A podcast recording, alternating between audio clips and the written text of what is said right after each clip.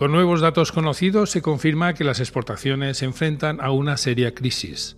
Son cinco meses consecutivos de declives significativos. El último dato disponible muestra una caída del 10% en agosto, el más pronunciado en lo que va de año. Este deterioro en las exportaciones preanuncia un frenazo en la economía española durante la segunda mitad de 2023 y está generando mucha preocupación a todos los actores económicos.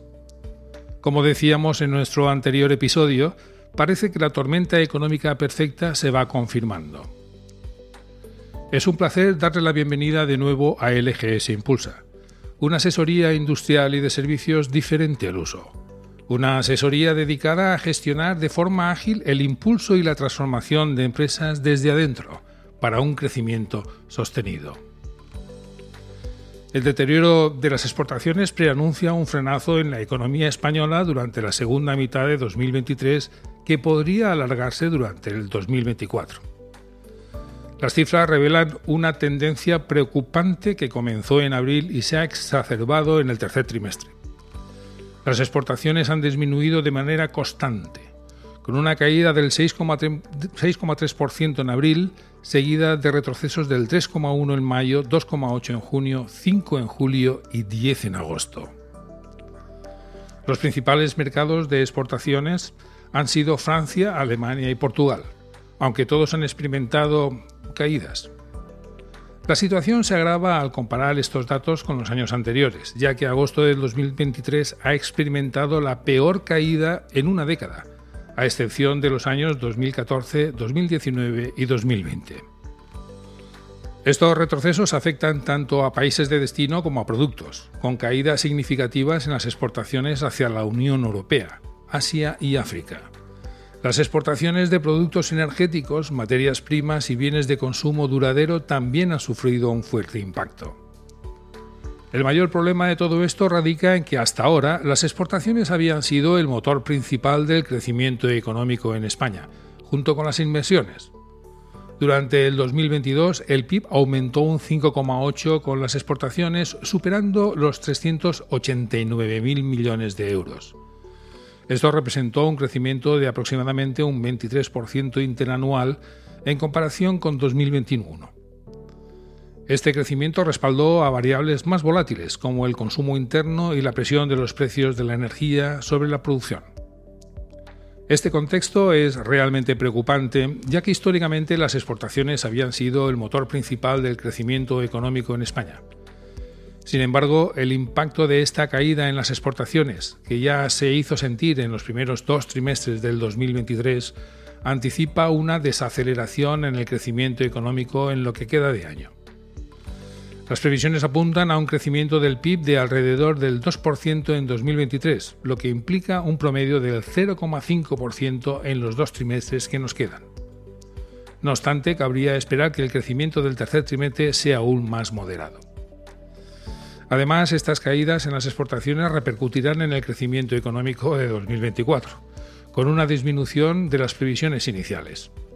Funcas, por ejemplo, ha rebajado su estimación de crecimiento económico en el 2024 al 1,5%, con un crecimiento del PIB de apenas el 0,1% para el tercer trimestre de 2023.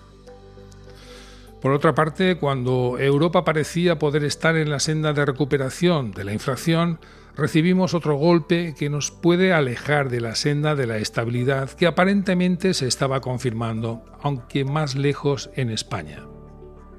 La directora general del Fondo Monetario Internacional expresó hace unos días el optimismo sobre la lucha contra la inflación, pero la escalada del conflicto en Oriente Medio, una región que representa el 32% de la producción mundial de petróleo, plantea riesgos económicos muy significativos. Este patrón de desafíos recurrentes, como ya se vio en la salida de la gran recesión y la pandemia, persiste. La invasión rusa de Ucrania aumentó la vulnerabilidad energética de Europa, lo que provocó un aumento en los precios del petróleo y la inflación en las economías avanzadas. Como respuesta, los bancos centrales han elevado las tasas de interés, lo que podría afectar muy negativamente al crecimiento económico.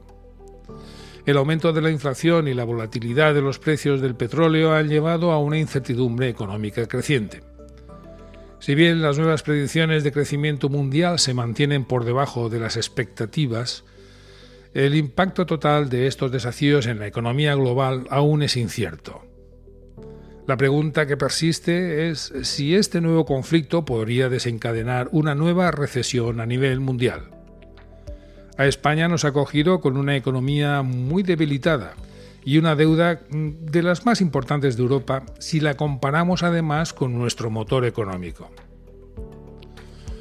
Gracias por escuchar nuestro podcast y esperamos que hayan encontrado información relevante, información de interés o ideas que aplicar a sus empresas o negocios. Sepan que nos gustaría recibir sus comentarios por el medio que mejor convenga. Estamos en nuestra web, en redes sociales, en teléfono y en correos electrónicos. Estaremos encantados de escucharles, de desarrollar los temas de mayor interés para ustedes y también atenderles en promover las soluciones particulares que sus negocios y empresas necesiten.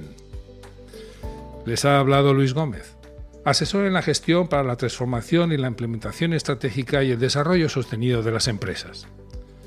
Ahora solo nos queda despedirnos por hoy y desearles un buen día. Gracias.